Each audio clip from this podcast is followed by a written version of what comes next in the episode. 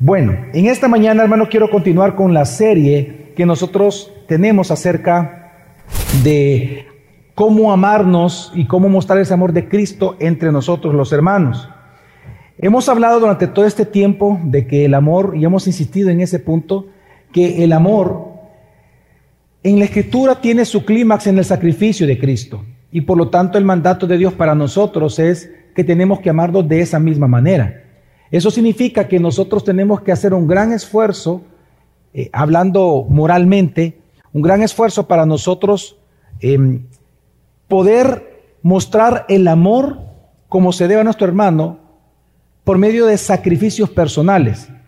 Hay veces en que en donde nosotros realmente vamos a tener que sacrificarnos para poder mostrar amor a nuestro hermano en alguna área.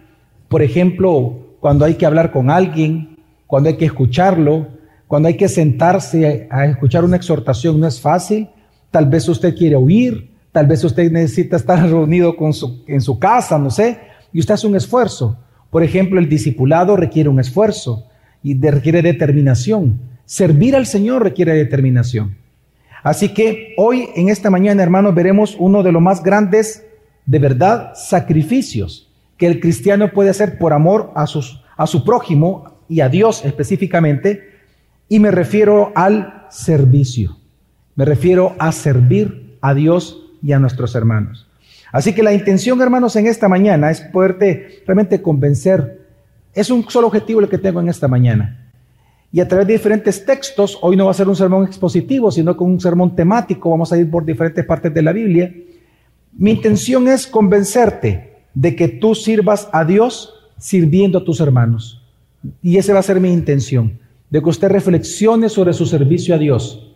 Así que lo primero que tenemos que comprender, hermanos, es que usted y yo fuimos creados y salvados para servirle a Dios. Lo primero que tenemos que comprender, hermanos, es que usted y yo fuimos creados y salvados, ojo, y salvados para servir a Dios. Adán y Eva, si usted recuerda cuando fueron creados antes de que ellos cometieran algún pecado, Adán y Eva fueron puestos en el jardín como reyes, como sacerdotes de la creación. Y Dios los puso así para que ellos gobernaran la creación, para que ellos la protegieran y también para que ellos expandieran la fama de Dios, es decir, la gloria de Dios en todas las generaciones que a raíz de, de ellos, de sus hijos, saldría y gobernaran todo el mundo y se poblara toda la creación. La idea de ellos como reyes y sacerdotes, la idea de Dios, perdón, es que ellos, una vez más lo voy a repetir, es que ellos gobernaran, protegieran y expandieran la fama de Dios por toda la tierra. Ahora, el problema fue el pecado. Cuando ellos pecan, Dios los tiene que expulsar del jardín. En otros, en otros sermones hemos hablado y, también más adelante lo podemos hacer en, estudios bíblicos. Eh, recordemos de que el jardín del Edén fue creado como el prototipo de lo que vendría a ser los templos y el tabernáculo. Porque recordemos que en, ese templo cósmico eh, que, nosotros observamos en la escritura, eh, el jardín del Edén viene a ser como el lugar santísimo. Recuerde que está el patio, el lugar santo y el lugar santísimo, ¿se acuerdan? La Biblia nos dice que el jardín del Edén fue creado como el lugar santísimo.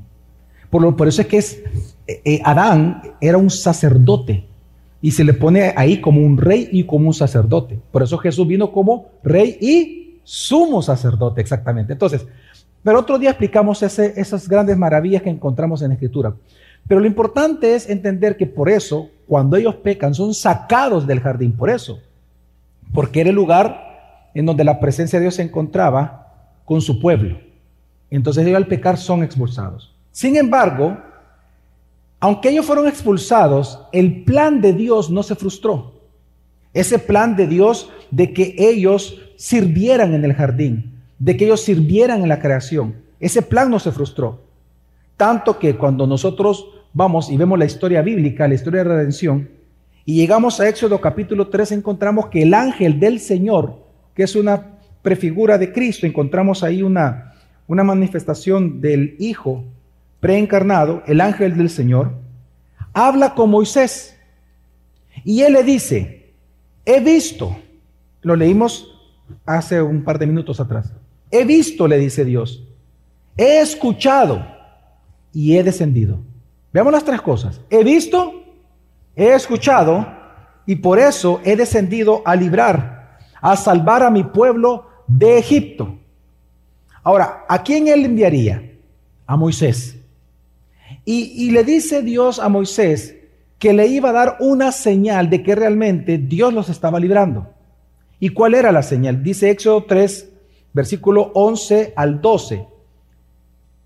Entonces Moisés respondió a Dios, ¿quién soy yo para que vaya a Faraón y saque de Egipto a los hijos de Israel?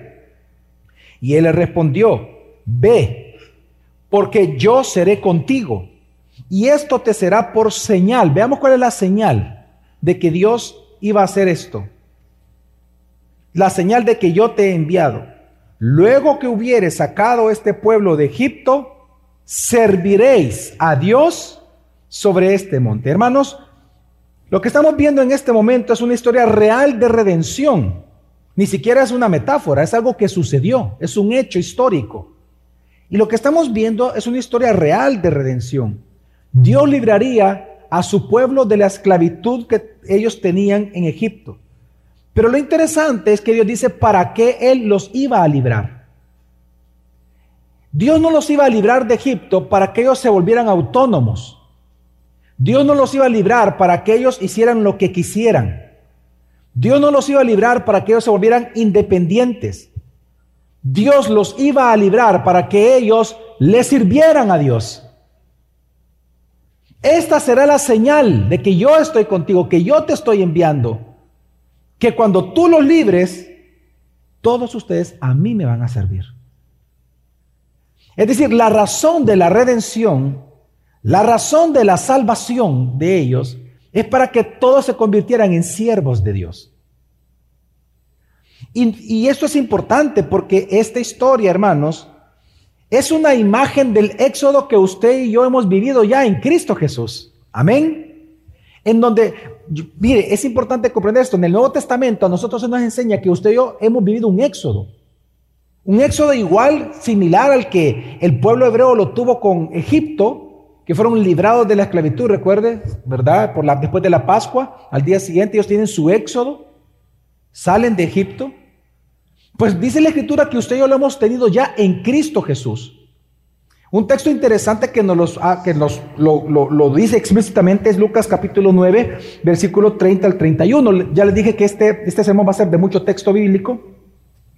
Eh, le pido que si usted me puede seguir, pues eh, qué bueno que, que me siga con la lectura en su Biblia y si no igual está en pantalla, hermano, lo que estamos leyendo. En Lucas 9, 30-31 vemos la narrativa de la transfiguración bajo el testimonio de Lucas. Eh, recordemos que la transfiguración aparece también en Mateo y en otro, en, los sinópticos, en los evangelios. Pero aquí es, es la, desde la perspectiva de Lucas. Y Lucas dice lo siguiente, y de repente dos hombres hablaban con él, es decir, con Jesús. ¿Quiénes eran esos dos hombres? Moisés y Elías, perfecto. Los cuales eran, dice ahí, Moisés y Elías. 31. Quienes aparecieron en gloria hablaban de qué? De la partida de Jesús que él estaba a punto de cumplir. ¿En dónde? En Jerusalén. Esa palabra partida, ¿sabe cuál es en griego? Éxodo. ¿Sabe lo que está diciendo Lucas? Que Jesús comienza a hablar con Moisés y con Elías del éxodo que él habría de sufrir, del éxodo que él habría de realizar, de la salida de qué. Hermanos, esto fue en el monte de la transfiguración. Lo que Jesús habló con ellos, y qué privilegio para nosotros saber la conversación que tuvieron ellos, lo que Jesús habló es que Él vino no para librarnos a nosotros de Egipto. Él vino para librarnos de la esclavitud de Satanás y de nuestros pecados para que nosotros pudiéramos servir al Dios glorioso y verdadero. Para eso Dios vino. Para salvarte, sí, pero no te vino a salvar para que tú seas independiente, para que luego tú hagas lo que tú quieras con la nueva vida. No, no, no. Es para que tú seas un siervo de Dios. Por eso dice Romanos 6, 22, pero ahora, habiendo sido libertados del pecado y hechos siervos de Dios. No es que usted lo pida, no es que usted lo quiera, no es que usted se lo deba de rogar al Señor, no es con oración, no, no, usted ya es siervo de Dios. Usted fue hecho siervo, hecho siervo. Desde el momento que Dios lo salvó, lo salvó, lo sacó del reino de las tinieblas, de la esclavitud, del pecado, lo libró. Usted era un siervo de la injusticia, usted era un siervo de Satanás. Dios lo libra para volverlo siervo de Cristo, un esclavo de Cristo, un siervo del Señor. Ahora, esto mismo nosotros lo hemos anunciado también en el Antiguo Testamento con la gran historia de Josué. Todos conocemos la historia de Josué en donde cuando al final, el último capítulo ya del, libro de Josué, cuando ellos ya habían conquistado la tierra prometida, ya estaban en la tierra prometida, gozando de la promesa del Señor, ya estaban ahí, pues entonces Él reúne al pueblo para renovar el pacto de Dios con ellos. Dice Josué versículo 14 al 15, ahora pues teman al Señor y sírvanle con integridad y con fidelidad. Quiten los dioses que sus padres sirvieron al otro lado del río y en Egipto, es decir, en la antigua vida. Recordemos que ya estaban en la nueva vida. Ya estaban en la tierra prometida. Amén, hermanos. Entonces dice, quiten los dioses que sus padres sirvieron al otro lado del río y en Egipto y sirvan al Señor. Y si no les parece bien servir al Señor, entonces escojan hoy a quién han de servir. Si a los dioses que sirvieron sus padres, que estaban al otro lado del río, es decir, en tu antigua vida, esclavo del pecado, tú tienes que escoger hoy a quién vas a servir en este servicio de domingo. Al finalizar el sermón, tienes que escoger a quién tú le vas a servir. O a ti mismo y a los dioses de tus padres y a los mismos dioses que tú antes de ser cristiano le servías. O como dice Josué, pero yo y mi casa, dice Josué, serviremos al Señor. Es decir, hermanos, una de las grandes realidades que encontramos en la Escritura es que usted y yo fuimos creados para servir, piensen Adán y Eva, creados para servir, pero cuando entra el pecado, eso no se frustró. Pero Dios ahora nos salva. ¿Pero para qué nos salva? Para servir. Y él mismo dice, ustedes tienen que decidir a quién más servirse, los dioses de los amorreos en cuya tierra habitaban, pero yo y mi casa serviremos al Señor. Y es igual con Jesucristo.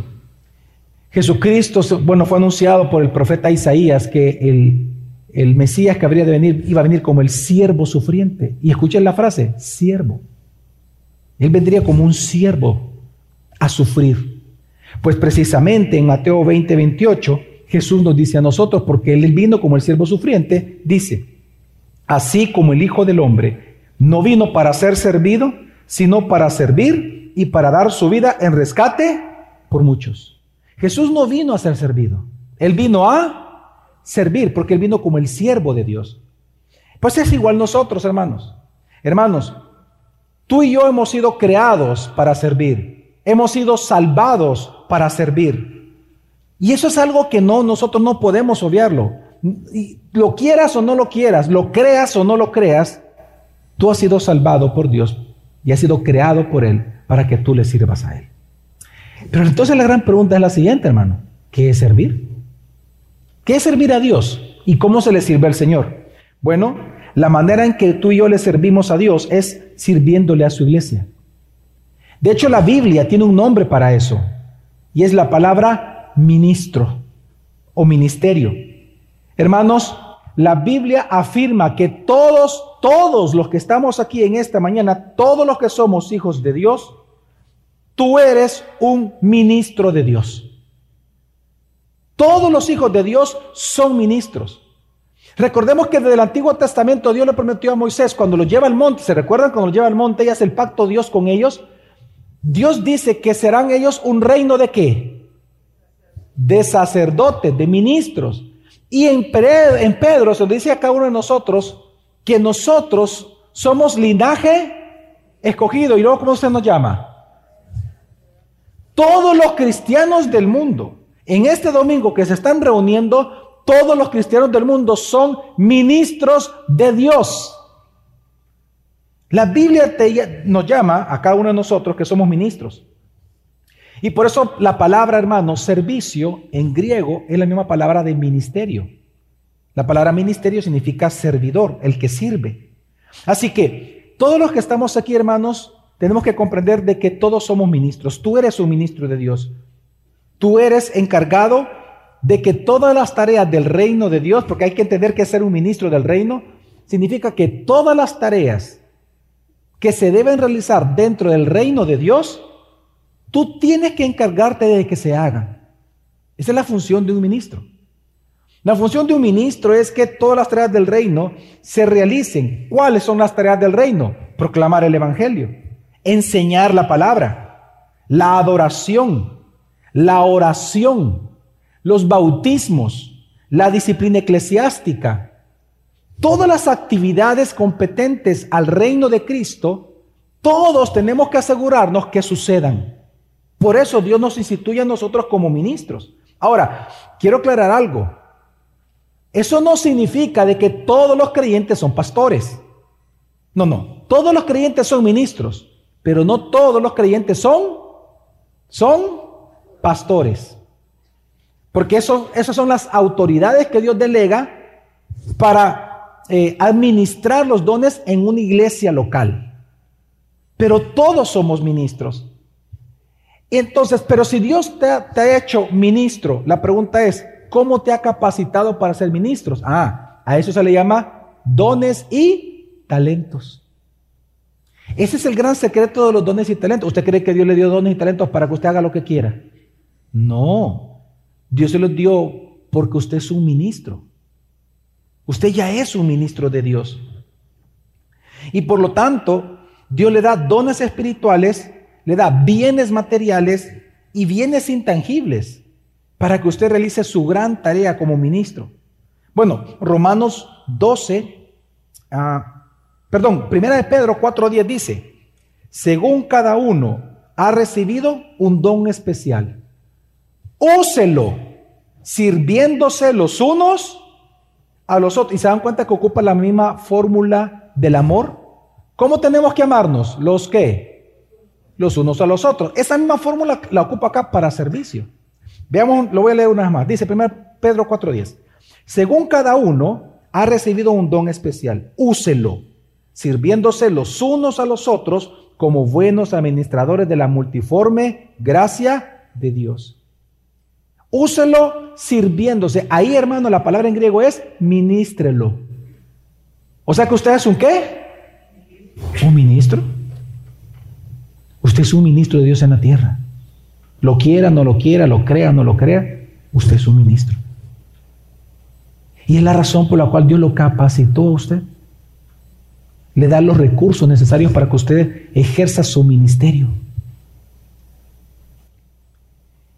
Ahora, ¿Qué es lo que Dios nos ha dado? Dones y talentos. Romanos 12, capítulo 12, versículo 5 al 8 dice, así nosotros, que somos muchos, somos un cuerpo en Cristo e individualmente miembros los unos de los otros. La misma fórmula. Sigue. Pero teniendo diferentes dones, según la gracia que nos ha sido dada. Usémoslo. Vea usted el mandamiento usémoslo. Si el de profecía, úsase en proporción a la fe. Si el de servicio, en servir. O el que enseña, ¿en qué? En la enseñanza. El que exhorta, en la exhortación. ¿Se da cuenta usted qué importante es el que exhorta en una disciplina eclesiástica? Hay gente que sabe exhortar muy bien. El que da, ¿qué dice? Con liberalidad. El que dirige, con diligencia y el que muestra misericordia con alegría. ¿Se da cuenta la diversidad de dones que Dios da a su iglesia?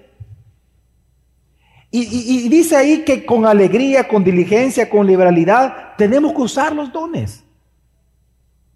Y dése cuenta, hermano, la, cantidad de dones que hay. Este pasaje, 1 Corintios, que habla de dones también, y así diferentes pasajes hablan de los dones que Dios reparte. Y ve usted las diferencias, lo que Dios le llama dones. Dios le llama dones a cosas intangibles como cosas tangibles. Misericordia. Ese es algo intangible. Pero luego dice el que da. Ah, eso se puede ver, es tangible. Y eso es importante, mire, por cierto, eso es importante, hermano. Si Dios a usted le ha dado recursos financieros, entienda que es para que usted dé en su iglesia local. Usted tiene que asegurarse a través de su dinero, cuando usted lo da con liberalidad, con liberalidad es que usted no va a ser mezquino, usted no va a contar los centavos, pues a eso se refiere. Vea, como dijo el pastor Héctor, creo que fue el domingo pasado, ¿verdad? 10 dólares en una bolsa y ¿cuánto? Y uno en la otra. no, no, no, no sea mezquino. Delo con liberalidad. La iglesia necesita algo, bueno, y lo voy a dar. Tiene que entender que si Dios a usted le ha dado recursos financieros es para que usted como ministro se asegure que todas las, oiga, que todas las responsabilidades o tareas dentro del reino de Cristo se lleven a cabo. Y por eso Dios le ha dado pisto, hombre. Y por eso Dios le ha dado misericordia. Y por eso Dios le ha dado generosidad. Y Dios le ha dado hospitalidad, porque ese es otro, ese es otro, otro don, ser hospitalarios. Cuando vengan pastores, por ejemplo, llegaba a alguna conferencia y, le digo, hermano, necesitamos casas, pues yo espero que aquellos que tengan ese don, pastor, cuente con mi, ahí, está el cuartito. Ahí está. O sea, en la cochera lo metemos, pero ahí está. ¿Verdad? Y le vamos a hacer algo bien lindo, bien bonito al hermano. Porque es mi hermano. Amén. Es decir, Dios ha dado muchos dones. Y, y no te los ha dado por darte, dice que es conforme a su gracia, porque es para ministrarnos entre nosotros. Porque es parte del amor y el crecimiento y edificación de una iglesia. Porque somos ministros. Amén. Ahora, pero a pesar, pero miren pero a pesar de que tú y yo fuimos creados para servir a Dios y salvados para servir a Dios, el gran problema es que muchos no lo hacen. Y, y es que según el mundo, y mire, según el mundo yo entiendo que según el mundo servir, uno siente que se rebaja la dignidad de uno. Por ejemplo, más de alguno, no me extrañaría, a mí no me extraña que más de alguno dijera, pero pastor, es que yo serviré en la puerta abriendo, yo, no, pastor, yo no me veo haciendo eso. ¿Por qué nosotros menospreciamos el servicio a Dios? Porque el mundo nos ha enseñado que eso rebaja nuestra dignidad. Vaya usted, pregúntele, de verdad, este día, pregúntele a los que están en la puerta abriendo, a los que están ayudando al tráfico, Pregúntele cómo ellos se sienten cuando las personas de esta misma iglesia los menosprecian a ellos. Mire, ¿usted cree que el hermano que está en la puerta, él está ahí para, para, para ser atendido por usted? No, él está para servirle. Pero ¿sabe cuál es el precio de los que están ahí en la puerta? Que nadie les pregunta su nombre. ¿Usted alguna vez se ha detenido a preguntarle cuál es el nombre de ella o de él? Usted solo pasa. A usted no le importa la vida de esa persona. Pero a usted sí le importa a esa persona. Pero a usted no le importa. O sea, ni siquiera se tiene. Mire, por cierto, hermano, yo tengo años de verlo aquí. ¿Cuál es su nombre? Y, es más, mire, el mundo es tan contrario a Cristo que incluso le dice a usted que, no, que eso es rebajar la dignidad. Usted ya le ha preguntado a ellos lo que ellos hacen. Mire, le voy a decir las tareas que realizan nuestros hermanos que están sirviendo en el tráfico, y que están abriendo puertas. Usted va a encontrar ahí taxistas. Va a encontrar uno que maneja buses en El Salvador. Usted va a encontrar médicos. Va a encontrar arquitectos. Va a encontrar ingenieros. Va a encontrar maestros. Trabajos dignos. Pero le están sirviendo a usted. Pero sea porque usted no los saluda ni se preocupa por ellos, porque usted lo ve como un servicio no digno. Es más, la misma cultura lo lleva a usted a pensar que mi trabajo al Señor es más digno que el que ellos hacen. Porque yo le predico la palabra. Y tal vez usted piensa que eso me hace a mí más digno que todos. Y no es así. Todos somos ministros. Que si bien es cierto la Biblia, y no lo voy a negar, dice que si hay un anciano que gobierna bien, obviamente tiene que ser eh, eh, eh, dignificado con doble honor, reconocido, que merece un doble honor porque lo está haciendo bien. Eso sí es algo especial de Dios para los pastores, no lo voy a negar. Pero delante de Dios somos igual en dignidad.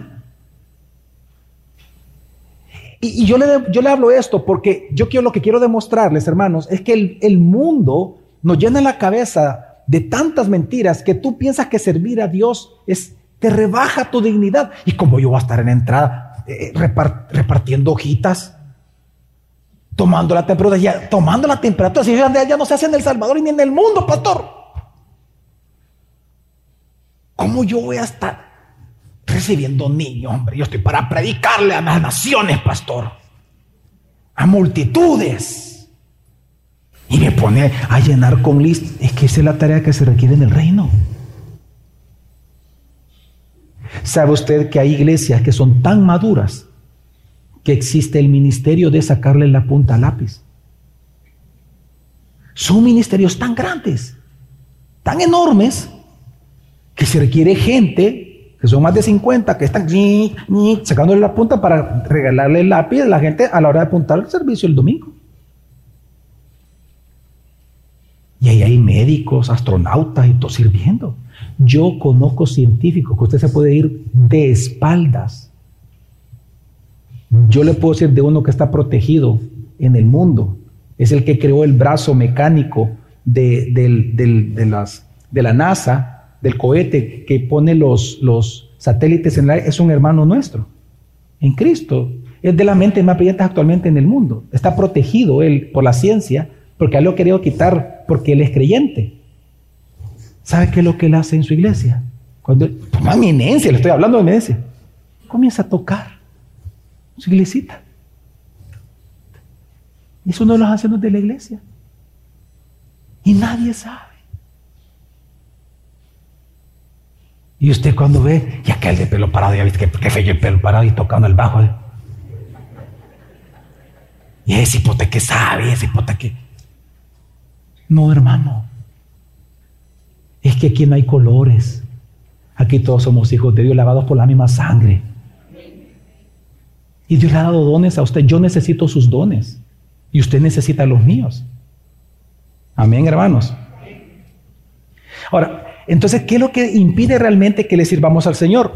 Pues yo encuentro que hay por lo menos tres pecados fuertes hoy en día. Y uno de ellos es el egoísmo.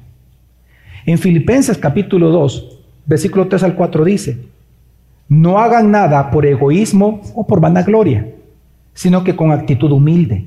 Cada uno de ustedes considera al otro como más importante que a sí mismo, no buscando cada uno sus propios intereses, sino más bien los intereses de los demás. Mire qué, qué duro es esto. Al, al que es orgulloso, esto es duro leerlo. En serio, que yo me tengo que interesar más por los intereses del otro que por los míos. ¿Y en qué mundo estamos? Van a decir. Pero sí. ¿Sabe que es interesante cuando usted lee los evangelios? Que la mayoría de los milagros que Jesús realizó fueron porque Él permitió que le interrumpieran su agenda. La gran mayoría de milagros. Le interrumpieron a Jesús. Él iba caminando y de repente aparecía. Él estaba hablando con él y de repente aparecía. Y le gritaban y se los presentaban, él estaba enseñando y por del techo le bajaron al cipote. O sea, lo interrumpieron. Y, y, digo esto porque hoy en día a muchos les incomoda que le interrumpan. Espérate vos que estoy hablando, no es que estoy hablando con el pastor. ¿Ve? No, pastor, es que venir temprano a las 6 de la mañana. No. ¿A qué hora vinieron los de la librería, los que sirven a la iglesia en la librería? ¿Alguien aquí, alguien adentro de la librería? ¿A qué hora vinieron? A las 5 de la mañana, este día para servirle a usted. ¿A qué horas, hermano? Y usted a las 5. y ellos aquí en el hotel. O sea que se levantaron a las 4 mínimo.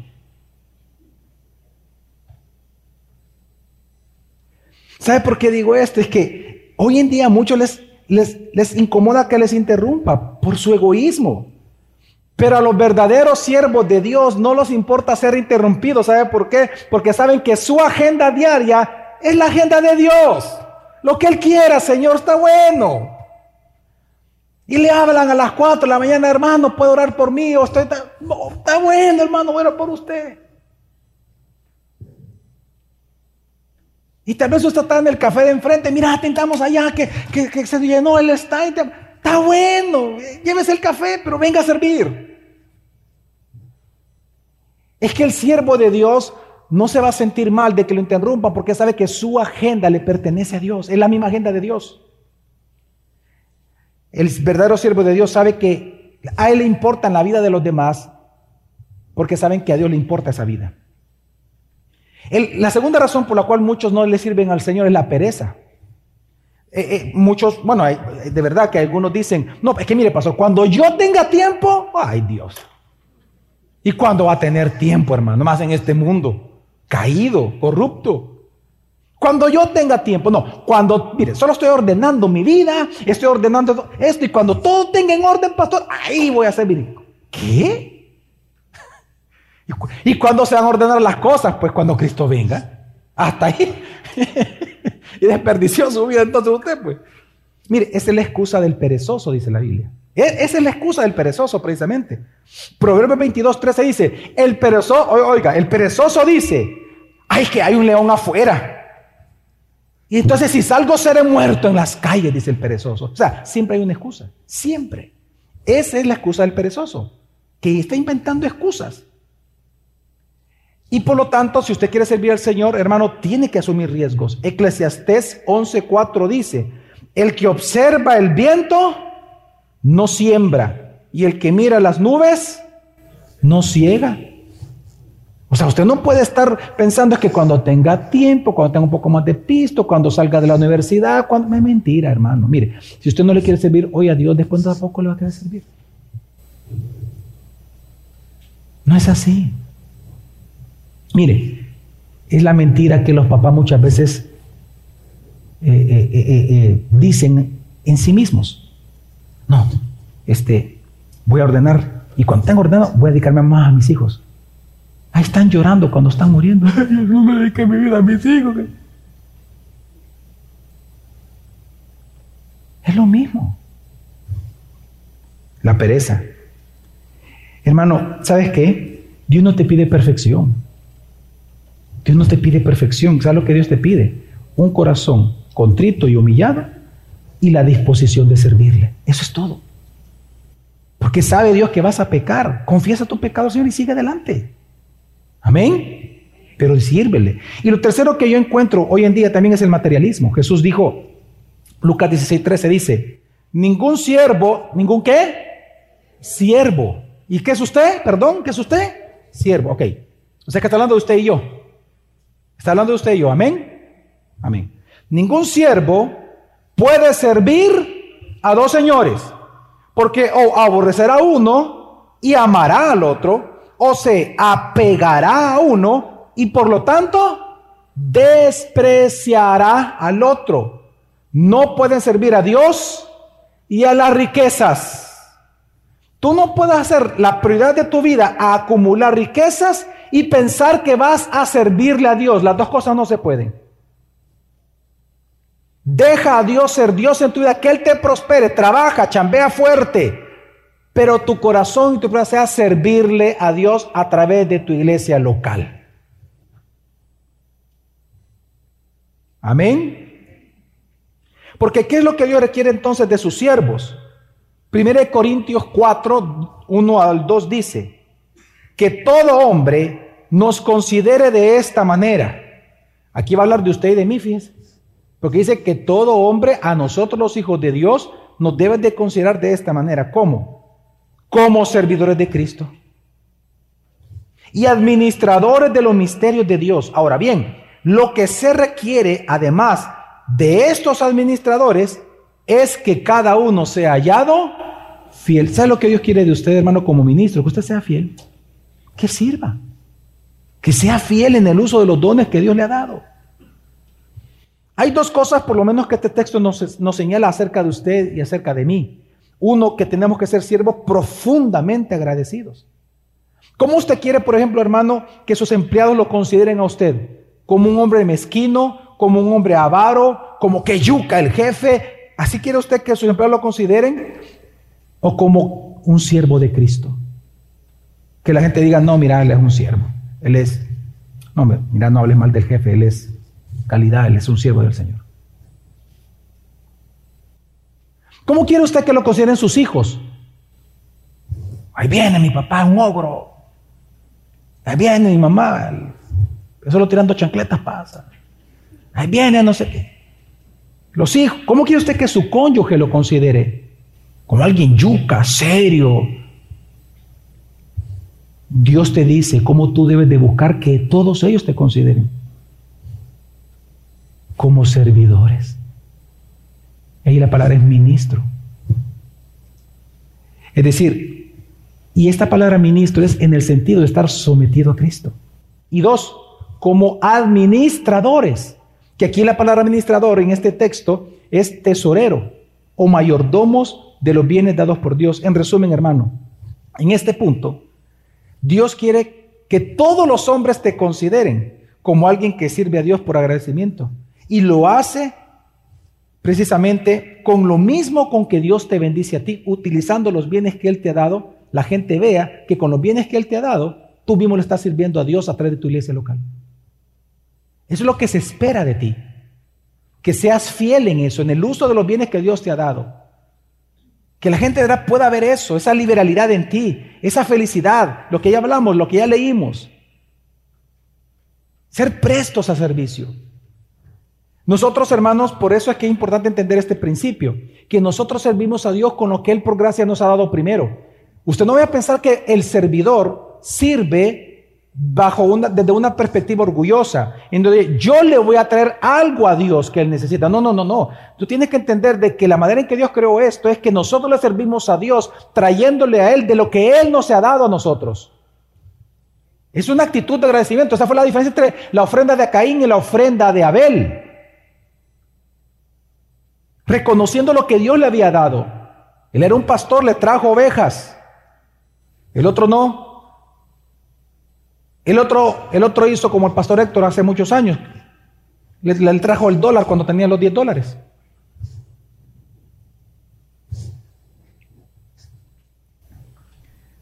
Así el servicio a Dios, hermano, entonces ¿cómo inicia?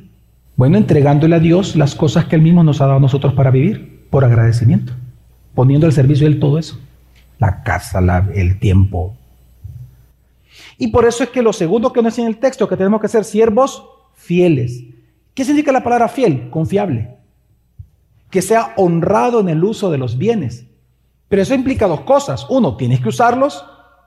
Y dos, tienes que usarlos como el dueño de las cosas espera que tú lo uses. Por ejemplo, no levante su mano, pero ¿cuántos de ustedes alquilan casa? Se espera del inquilino que cuide la casa como el dueño quiere que usted la cuide y que lo dejó plasmado en un contrato. Ese es un inquilino fiel al contrato. Si usted trata la casa de una manera distinta, usted es un inquilino infiel, porque está tratando bienes que no son suyos de manera incorrecta. Por ejemplo, se espera de un empleado que las engrapadoras no se las lleve a su casa. ¿Ok? Ni los lapiceros Big ni las reglas para sus hijos. No. Si usted hace eso, se convierte en un empleado infiel. Entonces, cuando Dios dice aquí ser siervo fiel, le significa no solamente que tiene que traer los bienes a Dios y ocupar todo lo que Él te ha dado para servirle a Él, sino que tiene que hacerlo de una manera en que Él lo pide, en que Él lo exige.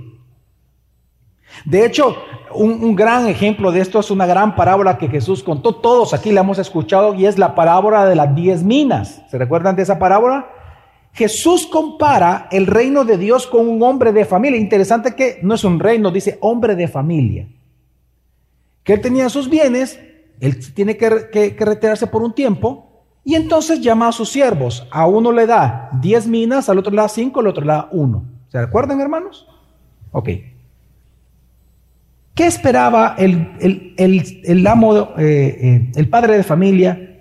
¿Qué esperaba ese hombre de familia que ellos hicieran con eso? Que se lo gastaran. ¿Ah? No, no, no. ¿Qué tienen que hacer? Trabajarlo, ponerlo, y es que viene el punto. Bueno, para, para ir interpretando, ¿se acuerdan ustedes, hermanos, cuál fue la respuesta de Jesús a su mamá María cuando lo encontraron en el templo, ¿se acuerda que se perdió Jesús? Bueno, para ellos se había perdido, Jesús intencionalmente estaba ahí en el templo. Y cuando lo encuentran, eh, la mamá le dice, hijo, le dice, te hemos estado buscando, ¿y por qué estás aquí? ¿Cuál fue la respuesta de Jesús? ¿En los qué? La palabra cuál es? Negocios. ¿Y sabe qué significa esa palabra en griego? Negocio. ¿En serio eso significa? Negocio, eh, eh, economía, eh, un negocio económico. Entonces, ese, ese, ese concepto de cómo Dios ve, porque dice, en los negocios de mi Padre me es necesario estar. Él estaba haciendo qué, Jesús? ¿Qué estaba haciendo? Negociando con las minas que Dios le había dado, al Padre le había dado. Quiero que entienda la parábola esta. Entonces, Dios le da 10, 5 y 1. ¿Qué tienen que hacer ellos? Negociar. Ahí está ya entendiendo la parábola. Negociar. Ponerlo para producir más. Porque esos bienes que producía de quién eran? ¿Del siervo? No, no, no. Siempre iban a ser de, del hombre de familia. Pues precisamente lo que se esperaba es que tuvieran ganancias. Bueno, la orden del hombre de familia fue negocien hasta que yo regrese. Esa fue la orden en esta parábola. Negocien hasta que yo regrese. ¿Y sabe qué significa la palabra negociar ahí? Negocio. Negocien hasta que yo regrese. Y esa es la orden que yo he dado a ti y a mí con los dones. Negocien hasta que yo regrese esos dones son míos, negócialos, ponlos a trabajar. El que tiene enseñanza, ¿qué tiene que hacer? El que, el que Dios le ha dado mucho recurso económico, ¿qué tiene que hacer? El que tiene profecía, o sea, enseñanza, profetizar. El que dirige, con diligencia dirigir. Negocia. Eso es lo que se espera de ti. Porque resulta que dos de ellos lo multiplicaron y uno lo escondió. Es decir, digan conmigo, no lo usó.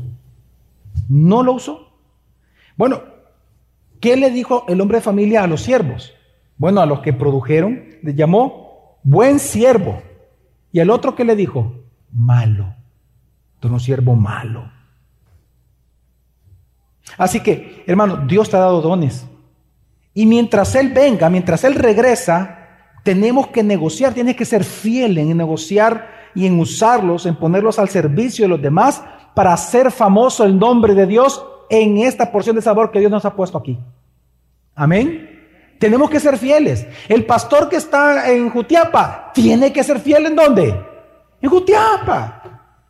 El pastor que Dios puso allá en San Vicente, ¿dónde tiene que ser fiel? En San Vicente. Los cristianos que están en Santana, ¿dónde tienen que ser fieles? Santa Ana. Dios nos ha puesto aquí. Tenemos que ser fieles, negociando los dones. Amén.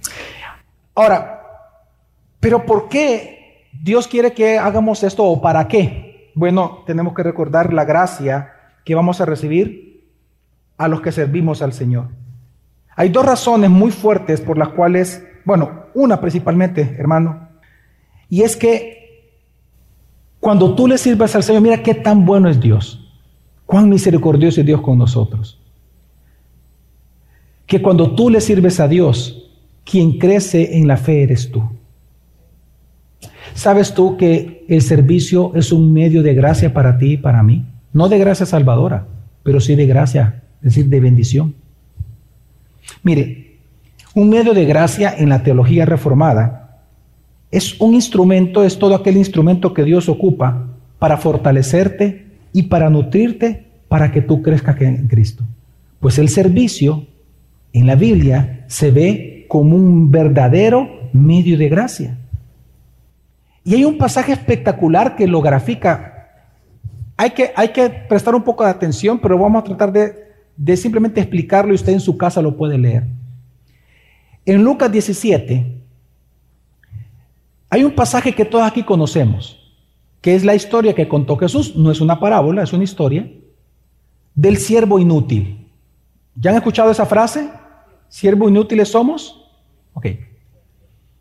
La parábola dice que había un siervo, un esclavo, que ¿Qué pasó? Se esforzó todo el día en servir. Y Jesús dice, ¿acaso cuando el amo llega a la casa y viendo que su empleado todo el día ha estado arando, dice, o Jesús lo pone como un alguien que ha hecho trabajo duro, pesado. Y él llega en la noche, el dueño. ¿Acaso considerando que él pasó todo el día trabajando, acaso dice, el amo le va a decir al siervo, tranquilo, tú siéntate, come, que yo todavía tiene la boquita, la cucharita, tu comidita? No, no más bien el amo le va a decir, sin importar si, si todo el día ha estado trabajando el siervo, sírveme a la mesa tú a mí. Tengo hambre, he estado trabajando todo el día y quiero, quiero comer. Tráeme la comida, por favor. Y después tú descansa, después tú vas a descansar. Y dice, y dice Jesús, y viene el siervo y le sirve y luego descansa. ¿Cómo hay que llamarle a ese siervo que ha sido tan diligente en servir hasta que el amo regresó? Ahí está la, ahí va el secreto de la interpretación. ¿Cómo se le llama a ese siervo que sirvió fielmente en todo hasta que su amo regresó? Inútil. Siervo inútil. Y le explicar por qué. En griego la palabra inútil significa sin mérito. Es decir, por más que yo le sirva a Dios predicándole la palabra a usted, Dios no me debe nada a mí. Yo no, yo no tengo por qué quejarme cuando Él me quita algo o cuando Él me da algo. Ni cuando yo sufro tengo que decir, qué injusto porque yo predico la palabra. Ni cuando yo tengo una bendición voy a decir, me lo merezco porque yo predico la palabra. Dios no me debe nada a mí. Amén. Yo soy un siervo inútil, sin mérito. Pero tengo que ser fiel. Pero qué interesante que dice ahí mismo la historia. Dice que después voy a descansar. Ahorita tenemos que, ¿qué tenemos que hacer en este mundo? Chambear, trabajar. Que ya va a venir Cristo y vamos a descansar en Él, amén. Sirviéndole Él por toda la eternidad. Sirviéndole. Pero ahora, ahora, la pregunta es entonces, una vez entendiendo esta historia, siervo inútiles somos. ¿Por qué Jesús habló esa historia? Y eso es lo interesante. ¿Sabe usted cómo Jesús comenzó esa historia? Fue después de hablar de la disciplina eclesiástica. Lucas pone la disciplina eclesiástica, es el texto que leímos, que cuando ellos escuchan, Señor, ¿y hasta cuántas veces tenemos que perdonar a mi hermano que peca contra mí muchas veces? Y Jesús responde hasta 70 veces 7. Y luego dice Lucas, y ellos le respondieron, aumentanos la fe. Cuando ellos dicen aumentanos la fe, es que Jesús les dice, si ustedes tuvieran fe, le pueden decir a este monte, quítate de ahí y ponte allá. Porque es como, y comienza a hablar esta historia que le acabo de contar. Entonces, aquí viene el punto. ¿Qué está enseñando Jesús? ¿Cuál fue la petición de los discípulos? Aumentanos el qué. Entonces Jesús les enseñó que la manera de tú aumentar la fe es sirviéndole como siervo inútil, fielmente todos los días de tu vida hasta que Él regrese. Por eso esa historia está ahí. Es la respuesta de Dios a la petición de ellos. Aumentanos la fe. Bueno, ¿quieres que aumentar tu fe? Ok, sírveme.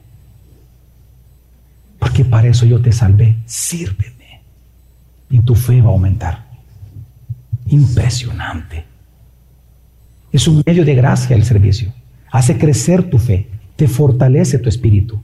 Conoce más a Dios. Estás expuesto a, relación con tus hermanos. Hierro con hierro se aguza claramente vas a crecer.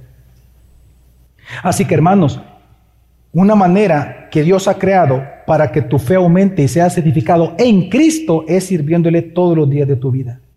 Amén.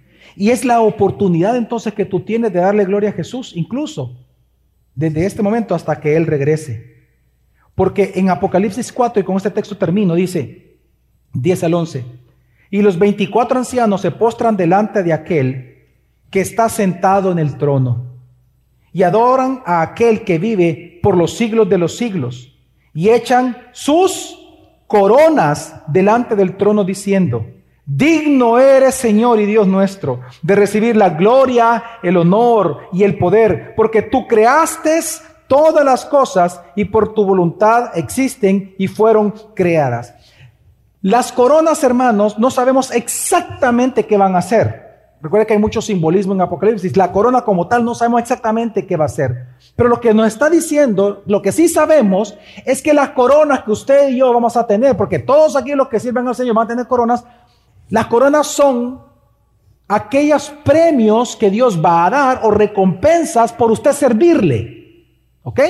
Esa es la corona. No sabemos qué es la corona, pero sabemos por qué se entregan. Eso sí lo dice la Biblia. Se entregan como una recompensa a su servicio a Dios. Pero fíjese bien, esa corona que usted va a recibir por servir a Dios fielmente en este mundo, ¿usted se la va a quedar?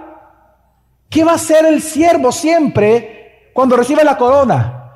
Inmediatamente se la dan. ¿Saben lo que vamos a hacer todos? No, no, ¿por qué no la da Dios? Es que somos inútiles, no merecemos corona, no mere yo no la merezco, quien la merezco es que quien me salvó y quien me dio los dones y quien me los dio, mi Señor, es a ti, Señor, yo vengo, a ti te doy la corona porque tú eres el único que tiene mérito por todo lo que yo he hecho y por todo lo que yo recibo. Al final nuestra vida siempre en el cielo va a ser entregándole a Dios todo lo que Él nos da. Eso se llama adoración. Porque hay algo que no le dije intencionalmente desde el inicio. La palabra en hebreo de servicio, la palabra en hebreo servicio, es exactamente la misma palabra adoración. Cuando usted le sirve a Dios, usted le está adorando. Como cuando ora, como cuando canta, como cuando usted escucha la palabra. Servir a Dios es adorarle, adorarle es servirle. Y cuando Dios nos dé las coronas, que no merecemos, hermano, se le vamos a entregar a Él diciendo, siervo inútiles somos, Jesús. El único útil, el único meritorio eres tú, Señor. Porque yo lo único que hice fue servirte con lo que tú me diste. Toma mi corona, porque es tuya. Amén. Así que hermanos, hoy, esta mañana, número uno, reconoce que tú has sido salvado para servir a Dios. Reconoce que Dios te ha dado dones, tú eres un ministro de Dios y que por lo tanto debes de servir a tu iglesia local con tus hermanos. Así que yo te exhorto para que venzas los obstáculos que hablamos del egoísmo, la pereza y la avaricia, para no servirle y tomes hoy la decisión de servirle a Dios a través de tu prójimo por amor, siendo agradecido con Cristo. Comienza a usar tus dones para que el nombre de Jesús se haga famoso en San Salvador. Amén. Usa tus dones para eso. Y por lo tanto, hoy que hay feria de ministerios allá afuera, apúntate en un ministerio porque tú eres un ministro apúntate en un ministerio. Tú eres un ministro y eso no lo puedes evitar. Vamos ahora.